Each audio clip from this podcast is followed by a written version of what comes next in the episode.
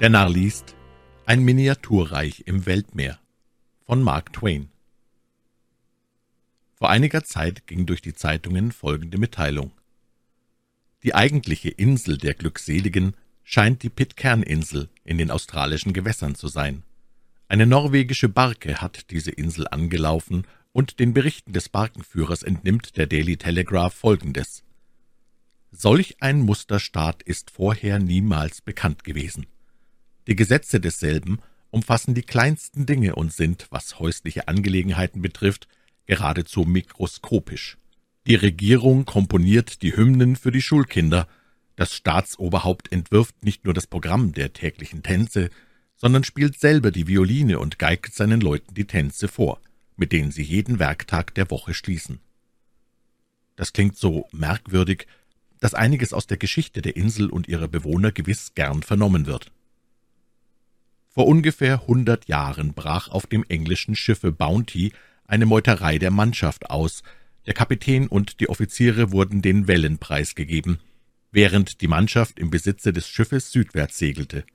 Sie landeten auf Tahiti, wo sie sich unter den eingeborenen Frauen nahmen, begaben sich dann auf eine einsame Felseninsel inmitten des stillen Ozeans, die sogenannte Pitcairn-Insel, und machten das Schiff zum Wrack indem sie alles zur Niederlassung brauchbare Material in und an dem Schiff auf das Eiland schafften.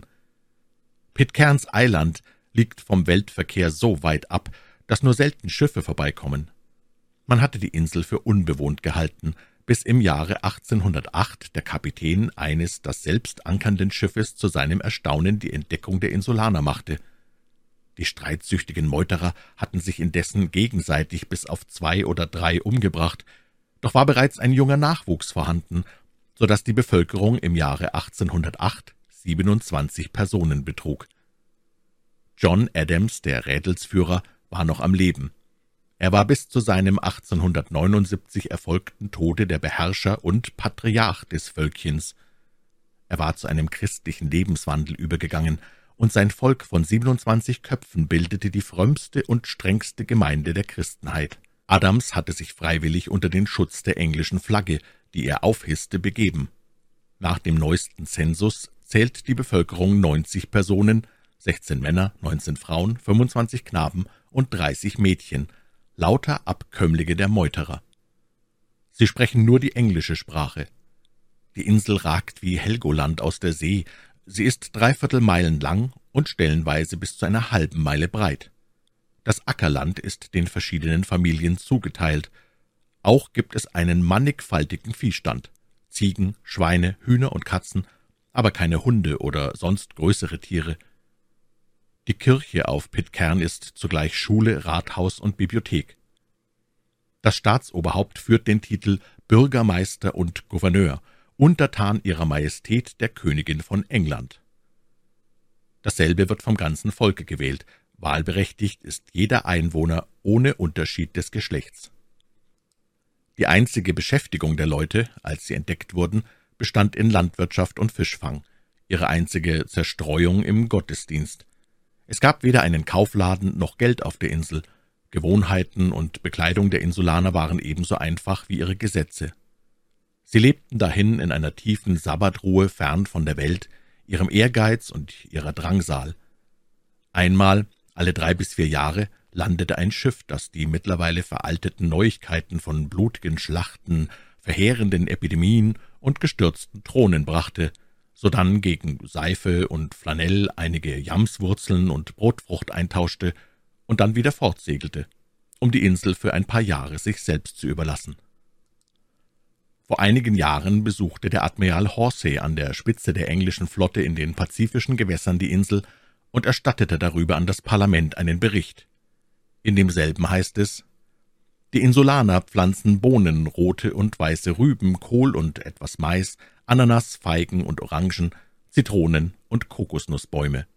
Ihre Kleider erhalten sie gelegentlich von vorüberfahrenden Schiffen im Austausch gegen Nahrungsmittel. Die Insel hat kein eigenes Wasser, da es aber eine Regenperiode auf der Insel gibt, fehlt es nicht daran, Trunkenheit ist ein unbekanntes Laster. Die Bedürfnisse der Insulaner sind vornehmlich Leinwand, Flanell, Halbstiefel, Kämme, Seife, Tabak, auch Landkarten und Schiefertafeln für ihre Schulen sowie Werkzeuge jeder Art tauschen sie gerne ein. Ich ließ sie mit einer Flagge zum Aufhissen bei der Ankunft von Schiffen versehen, sowie mit einer Handsäge, deren sie sehr bedürftig waren. Dies wird, wie ich hoffe, die Billigung der Lords finden. Sobald das freigebige englische Volk von den Bedürfnissen dieser kleinen, würdigen Kolonie erfährt, wird es gewiss bereit sein, denselben abzuhelfen. Gottesdienst wird jeden Sonntag um 10.30 Uhr vor und 3 Uhr nachmittags in dem von John Adams gebauten Hause gehalten. Derselbe wird streng nach der Liturgie der Kirche von England von Mr. Simon Young, ihrem erwählten Pastor, der in hoher Achtung steht, begangen. Eine Bibelstunde wird jeden Mittwoch gehalten, wo alle, die abkommen können, zugegen sind. Auch ist eine allgemeine Gebetsstunde am ersten Freitag jeden Monats. Familiengebete werden in jedem Haus als erstes in der Frühe und letztes des Abends gesprochen, und nie wird gespeist, ohne dass Gottes Segen vor und nachher erbeten würde. Von den religiösen Eigenschaften dieser Insulaner kann man nur mit der größten Hochachtung sprechen. Ein Volk, das sich zum größten Vergnügen und zur Pflicht macht, im Gebet mit seinem Gott vereinigt zu sein und das fröhlich, fleißig ist und freier von Lastern als irgendeine andere Gemeinde, bedarf kaum eines Priesters. In dem Bericht des Admirals findet sich zum Schluss die geringfügig erscheinende Bemerkung, ein Fremder, ein Amerikaner, hat sich unlängst auf der Insel niedergelassen, eine zweifelhafte Erwerbung. Der Admiral hatte keine Ahnung, wie sehr er mit seiner kritischen Bemerkung recht hatte. An diesen Amerikaner knüpft sich die Geschichte einer großen Revolution auf der sonst so stillen und friedlichen Insel. Über dieses Ereignis liegt von dem amerikanischen Kapitän Ormsby, welcher vier Monate nach des englischen Admirals Besuch zufällig auf die Insel kam, ausführliche Kunde vor, die wir in Kürze wiedererzählen. Der oben erwähnte amerikanische Eindringling hieß Butterworth Staffley. Derselbe begann damit, sich durch alle möglichen Pfiffe und Kniffe bei den Pitcairnern einzuschmeicheln, er wurde bald sehr beliebt, zumal er alle seine weltlichen Gewohnheiten verließ und sich mit ganzer Inbrunst auf die Religion warf. Bald übertraf er alle in der Ausdauer und Inbrunst des Betens und Hymnensingens. Sobald er die Zeit für gekommen erachtete, begann er heimlich die Saat der Zwietracht zu streuen. Es war von Anfang an seine überlegte Absicht, die Regierung zu stürzen. Zu diesem Zweck bediente er sich der verschiedensten Mittel – bei den einen erweckte er Unzufriedenheit, indem er auf die Kürze der Sonntagsfeier hinwies und drei statt der eingeführten zweistündigen Gottesdienste befürwortete. Die Anhänger dieser Meinung verbündeten sich in der Stille zu einer Partei, um für ihre Reform zu wirken. Den Frauen redete er ein, dass ihre Stimme nicht genug in der Gebetsstunde vertreten sei, so entstand eine zweite Partei. Keine Waffe war ihm zu gering. Selbst die Kinder zog er zu sich herüber, indem er in ihren jungen Herzen Unzufriedenheit erweckte, durch seine Entdeckung, dass sie nicht genug Sonntagsschule hätten. Das erzeugte eine dritte Partei. Als Deffley solchermaßen vorgearbeitet, führte er einen Schlag gegen die oberste Magistratsperson, James Russell Nickroy, einen Mann von Charakter und Tüchtigkeit, einen der wohlhabendsten Bewohner und Besitzer des einzigen Fahrzeugs auf der Insel, eines Walfischbootes, um zu erzählen, wie sich das begab, muss in der Geschichte der Insel zurückgegriffen werden. Eines der wichtigsten Gesetze auf der Insel ist das gegen Eigentumsverletzung. Es gilt als das Palladium der Volksfreiheit. Vor etwa dreißig Jahren kam ein wichtiger Mann, der unter dieses Gesetz fiel, vor das Gericht. Ein Hühnchen, das der Elizabeth Young, damals 58 Jahre alt, eine Tochter John Mills, eines der Meuterer der Bounty, gehörte, richtete auf dem Grundstück Henry Christians, 29 Jahre alt, ein Enkel Fletcher Christians, eines der Meuterer, Unfug an. Christian tötete das Hühnchen. Nach dem Gesetz war Christian berechtigt, indem er das tote Huhn zurückgab, Ersatz für den von demselben angerichteten Schaden zu beanspruchen. Christian tat das Letztere und beanspruchte einen Scheffel Jamswurzeln als Entschädigung, was Fräulein Young zu viel war. Sie klagte, und das Gericht setzte die Entschädigung auf einen halben Scheffel herab. Christian appellierte dagegen. Der Prozess ging darauf durch alle Instanzen. Endlich, im vorigen Sommer, nachdem der Prozess zwanzig Jahre geschwebt, war der Streit vor das höchste Obergericht gelangt. Dasselbe bestätigte das ursprüngliche Urteil. Christian musste sich nun zufrieden geben, aber Steffley raunte dessen Verteidiger ins Ohr, er solle bloß der Form wegen verlangen, dass ihm das betreffende Gesetz, auf das sich das Urteil bezog, vorgezeigt werde, damit er sich von seiner Existenz überzeugen könne. Das Gericht ließ diesen seltsamen Einfall gelten. Ein Bote wurde in das Haus des Bürgermeisters geschickt, welcher bald darauf mit der Nachricht wiederkehrte, das Gesetz sei aus dem Staatsarchiv verschwunden. Der Gerichtshof musste darauf seine Entscheidung für null und nichtig erklären. Das Publikum aber geriet in große Aufregung über den Verlust des Gesetzes, das seine wichtigsten Freiheitsrechte enthielt. Auf Staffleys Antrag erfolgte die Anklage des Bürgermeisters. Seine würdige Haltung und ruhige Beteuerung, dass er an dem Verlust unschuldig sei, indem er das Staatsarchiv stets in der nämlichen Zigarrenschachtel aufbewahrt habe und dasselbe weder verlegt noch zerstört habe, half ihm nichts. Er wurde abgesetzt und sein Vermögen eingezogen. Das Erbärmlichste an der Geschichte war, dass von seinen Feinden als Grund, warum er das Gesetz vernichtet habe, angegeben wurde, er habe dadurch Christian nützen wollen, weil er sein Vetter sei. Und doch gab es auf der Insel außer Staffley keinen Menschen, der nicht Christians Vetter gewesen wäre, denn es lässt sich denken, dass die ganze Einwohnerschaft mit der Zeit durch Heiraten so miteinander verbunden wurde, dass nachgerade ein jeder in allen möglichen verwandtschaftlichen Beziehungen zu den anderen stand. Ein Fremder sagt zum Beispiel zu einem der Insulaner, »Sie sprechen von jener jungen Frau als ihrer Base. Vor einer Weile nannten Sie sie Tante. Er wird vielleicht darauf zur Antwort erhalten, »Nun, sie ist meine Tante und auch meine Base. Ferner ist sie meine Stiefschwester, meine Nichte, meine Base im vierten, dreiundzwanzigsten und zweiunddreißigsten Grad, meine Großtante, meine Großmutter, meine verwitwete Schwägerin, und nächste Woche wird sie mein Weib werden.« so war denn der Vorwurf des Nepotismus gegen den Angeklagten überaus schwach, aber schwach oder stark, er passte in Steffleys Plan. Derselbe wurde alsbald an des Gestürzten Stelle zum Bürgermeister gewählt. Es regnete nun Reformen. Eine der ersten war, dass der zweite Sonntagvormittags-Gottesdienst, der sonst 35 bis 40 Minuten gedauert hatte und in welchem eine Fürbitte für jeden Weltteil, jede Nation und jeden Volksstamm eingelegt war, um eine Stunde verlängert und dass die Fürbitte auf alle erdenklichen Völker auf den verschiedenen Planeten ausgedehnt wurde. Die Neuerung gefiel allgemein, und die Leute sagten sich, das sieht doch etwas gleich. Als Steffley das Verbot des Essens am Sonntag an die Stelle des bisherigen Verbots an diesem Tage zu kochen setzte und die Sonntagsschule über den ganzen Sonntag dauern ließ, kannte der Jubel des Volkes keine Grenzen. Durch seine Neuerungen machte sich Steffley bald zum Abgott des Volkes. Steffley wagte einen weiteren Schritt. Er begann unter der Hand die öffentliche Meinung gegen England aufzuwiegeln. Als er die Geister einzeln angeschürt, trat er öffentlich auf und erklärte, die Nation sei es ihrer Ehre und Vergangenheit schuldig, sich des drückenden englischen Joches zu entledigen. Darauf erwiderten einige besonnene Insulaner, wir fühlen den Druck nicht. Wie sollten wir? England sendet alle paar Jahre ein Schiff zu uns, das uns Seife und Tuch und was wir sonst brauchen bringt, und lässt uns im Übrigen in Ruhe. »Lässt uns in Ruhe?« entgegnete Staffley. »So haben Sklavenseelen jederzeit gefühlt und gesprochen. Solche Worte zeigen, wie tief ihr schon unter dem Druck der Tyrannei gesunken seid. Wie hat euch aller Mannes Stolz verlassen? Ist euch Freiheit nichts?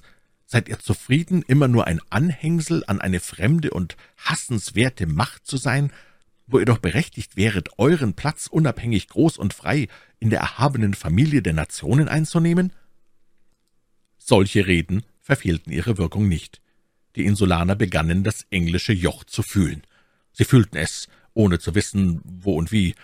Sie begannen zu klagen, zu murren, unter eingebildeten Ketten zu seufzen und sich nach Befreiung und Erleichterung zu sehnen.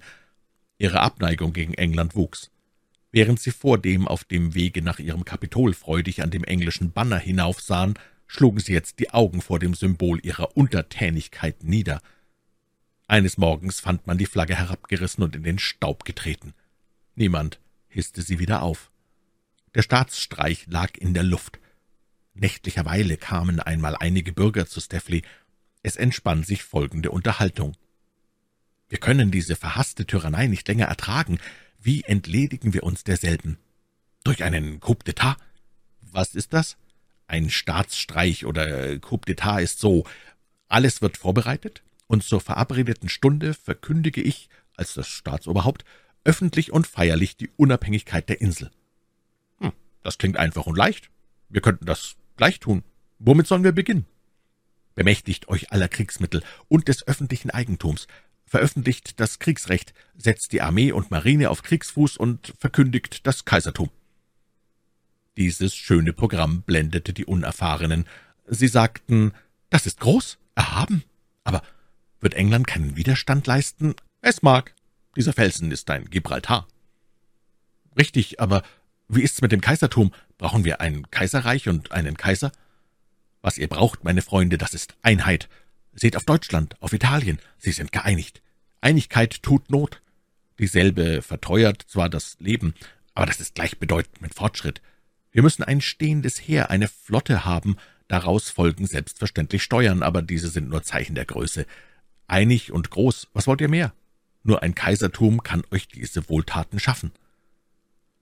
So wurde am 8. Dezember Pitcairns Island für ein freies und unabhängiges Reich erklärt, und an demselben Tage fand unter großem Jubel und Festlichkeiten die Krönung von Butterworth dem Ersten, Kaiser der Pitcairn-Insel statt. Nie in der Geschichte der Insel war ein solches Schauspiel gesehen worden. Im Gänsemarsch zog das gesamte Volk, mit Ausnahme der kleinen Kinder, hinter dem Throne, auf welchem der Kaiser saß, mit Fahnen und Musik einher. Die Begeisterung kannte keine Grenzen. Nun begannen unverzüglich die kaiserlichen Reformen. Adelsklassen wurden eingerichtet, ein Marineminister ernannt und das Walfischboot in Dienst gesetzt. Ein Kriegsminister wurde berufen mit dem Auftrag, sogleich zur Bildung eines stehenden Heeres zu schreiten. Ein erster Lord des Schatzes wurde ernannt und mit dem Entwurfe eines Steuerplans betraut. Zugleich sollte er Unterhandlungen eröffnen zum Abschluss von Schutz- und Trutzbündnissen sowie von Handelsverträgen mit den fremden Mächten. Einige Generale und Admirale wurden eingesetzt, ebenso einige Kammerherren, Hofstallmeister und sonstige Hofchargen. Damit aber war alles vorhandene Menschenmaterial verwendet. Der Kriegsminister mit dem Titel Großherzog von Galiläa beklagte sich, dass die sechzehn erwachsenen Männer des Reiches sämtlich hohe Ämter erhalten hätten und sich infolgedessen weigerten, in Reih und Glied zu dienen. Er sei deshalb in großer Verlegenheit betreffs seines stehenden Heeres. Der Marineminister Marquis von Ararat beklagte sich aus demselben Grund. Er erklärte sich bereit, das Walfischboot selbst zu steuern, müsse aber unbedingt Leute zum Rudern haben. Der Kaiser tat das Beste, was er in diesem Falle tun konnte. Er nahm alle Knaben über zehn Jahre ihren Müttern weg und presste sie zum Militärdienst, indem er so ein Chor von Gemeinen bildete, das von einem Generalleutnant und zwei Generalmajoren befehligt wurde. Das gefiel dem Kriegsminister, erregte aber die Feindseligkeit aller Mütter im ganzen Lande, welche sagten, ihre Lieblinge würden jetzt auf den Schlachtfeldern ein blutiges Grab finden. Infolge der großen Spärlichkeit an lebendem Material trat die Notwendigkeit ein, dass der Herzog von Bethanien, der sonst Generalpostmeister war, in der Marine als Ruderer dienen und so hinter einem Adligen niederen Ranges, dem Grafen Kanaan, der zugleich die Stelle des Lord Oberrichters bekleidete, sitzen musste. Das verwandelte den Herzog von Bethanien in einen offenen, unzufriedenen und in einen geheimen Verräter, was der Kaiser voraussah, aber nicht ändern konnte. Die Dinge gestalteten sich schlimmer und schlimmer. Eines Tages machte der Kaiser Marie Peters zur Gräfin und heiratete sie, trotzdem ihm das Ministerium aus politischen Gründen entschieden geraten hatte, Emmeline, die älteste Tochter des Erzbischofs von Bethlehem, zu heiraten. Das rief in einem mächtigen Lager, dem der Kirche, große Unzufriedenheit hervor. Die neue Kaiserin verschaffte sich die Unterstützung und Freundschaft von zwei Dritteln der 36 erwachsenen Frauen der Nation, indem sie dieselben als Ehrendamen an ihren Hof zog, aber damit machte sie sich die übrigen Zwölfe zu Todfeindinnen. Die Familien der Ehrendamen begannen bald zu rebellieren, weil jetzt niemand daheim war, um das Hauswesen zu führen. Die zwölf hintangesetzten Damen weigerten sich, in die kaiserliche Küche als Mägde einzutreten. So war die Kaiserin gezwungen, die Gräfin von Jericho und andere große Hofdamen in Anspruch zu nehmen zum Wasserholen, Palastfegen und zur Verrichtung anderer niederer Dienstleistungen. Auch das erregte wieder böses Blut. Jedermann fing an, sich zu beklagen, dass die zum Unterhalt des Heeres, der Marine und der kaiserlichen Hofhaltung auferlegten Steuern unerträglich drückend seien und die Nation an den Bettelstab brächten. Des Kaisers Antwort Blickt auf Deutschland, blickt auf Italien. Was beklagt ihr euch? Alle großen Nationen haben für ihre Einigkeit Opfer gebracht. Befriedigte sie nicht. Sie sagten, man kann die Einigkeit nicht essen, und wir verhungern. Der Ackerbau hat aufgehört, jedermann ist im Heere, in der Marine oder im Hofdienst, steht umher in einer Uniform, hat nichts zu tun, nichts zu essen, und niemand ist da, um die Felder zu bestellen. Als die Unzufriedenheit schon stark um sich gegriffen hatte, stellte sich im Staatshaushalt ein Defizit von mehr als 45 Dollar heraus. Äh, das machte einen halben Dollar auf den Kopf der Bevölkerung. Das Kabinett erörterte die Frage eines Anlehens, auch von der Ausgabe von Schatzscheinen und Papiergeld nach fünfzig Jahren in Jamswurzeln und Kohlköpfen einzulösen, war ernstlich die Rede. Die Minister erklärten, die Löhnung der Armee, Marine und der Beamtschaft sei bedeutend im Rückstand, und wenn nicht irgendetwas geschehe, und zwar unverzüglich, so müsse der Staatsbankrott hereinbrechen und möglicherweise Aufstand und Revolution. Der Kaiser entschloss sich sogleich zu einer durchgreifenden, auf Pitcairns Eiland bis jetzt unerhörten Maßregel. Er begab sich am Sonntag früh in feierlichem Aufzug zur Kirche, gefolgt von der ganzen Armee. Dort befahl er dem Finanzminister, eine Sammlung vorzunehmen. Das war die Feder, die das Kamel zusammenbrechen machte. Ein Bürger nach dem anderen erhob sich und weigerte sich, diese unerhörte Gewalttätigkeit zu dulden, und jeder Weigerung folgte augenblicklich Konfiskation des Vermögens des Unzufriedenen. Dieses Verfahren machte den Weigerungen bald ein Ende, und die Sammlung nahm inmitten tiefen und ominösen Schweigens ihren Fortgang. Als der Kaiser mit den Truppen abzog, sagte er, »Ich werde euch zeigen, wer hier Meister ist.« Mehrere Personen riefen, »Nieder mit der Einigkeit!« Sie wurden sogleich festgenommen und vom Militär aus den Armen ihrer weinenden Angehörigen gerissen. Mittlerweile aber hatte sich, wie jeder Prophet hätte voraussehen können, ein Sozialdemokrat entwickelt. Als der Kaiser vor der Kirchentür den vergoldeten kaiserlichen Schubkarren bestieg, schoss der Sozialdemokrat fünfzehn oder sechzehn Mal nach ihm, aber mit so merkwürdig sozialdemokratischer Unsicherheit im Ziel, dass er keinen Schaden anrichtete. In der nämlichen Nacht folgte die Erschütterung. Die Nation erhob sich wie ein Mann, obgleich 49 der Revolutionäre vom anderen Geschlecht waren. Die Infanterie warf ihre Mistgabel weg, die Artillerie ihre Kokosnüsse, die Marine empörte sich, der Kaiser wurde in seinen Palast ergriffen und an Händen und Füßen gebunden.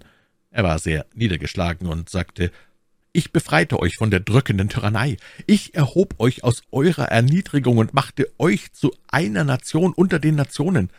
Ich gab euch eine starke, festgefügte, zentralisierte Regierung. Ich gab euch schließlich, was mehr ist, den Segen aller Segen, die Einigkeit.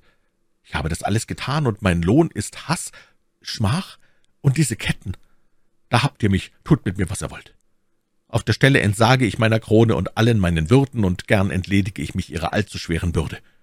Um euretwillen nahm ich sie an, um euretwillen leg ich sie nieder. Einstimmig verurte das Volk den Ex-Kaiser und den Sozialdemokraten zu immerwährender Ausschließung vom Gottesdienst oder zu lebenslänglicher Zwangsarbeit als Galeerensklave auf dem Walfischboot. Sie konnten wählen. Am nächsten Tage versammelte die Nation sich abermals, hisste die britische Flagge wieder auf, setzte die britische Tyrannei wieder ein, erniedrigte die Adligen wieder zu gemeinen Bürgern und richtete dann sogleich ihren Fleiß und ihre Aufmerksamkeit auf das Ausjäten der vernachlässigten Jamsfelder und auf die Wiederherstellung der alten nützlichen Gewerbe und der alten heilsamen und tröstlichen Frömmigkeit. Der Ex-Kaiser gab das verloren geglaubte Gesetz gegen Eigentumsverletzung zurück und erklärte, er habe es gestohlen, nicht um jemanden zu schaden, sondern um seine politischen Ziele zu fördern. Daraufhin gab die Nation dem früheren Staatsoberhaupt sein Amt und auch sein konfisziertes Eigentum wieder zurück. Nach reiflicher Überlegung zogen der Ex-Kaiser und der Sozialdemokrat dauernde Ausschließung vom Gottesdienst, der lebenslänglichen Arbeit als Galeerensklaven mit fortwährendem Gottesdienst, wie sie es nannten, vor, weshalb die Leute glaubten, dass die erlittene Angst den armen Teufeln den Verstand verwirrt hätte. Sie hielten es daher für geraten, dieselben vorläufig gefangen zu halten, was auch geschah. Das ist die Geschichte von Pitcairns zweifelhafter Erwerbung.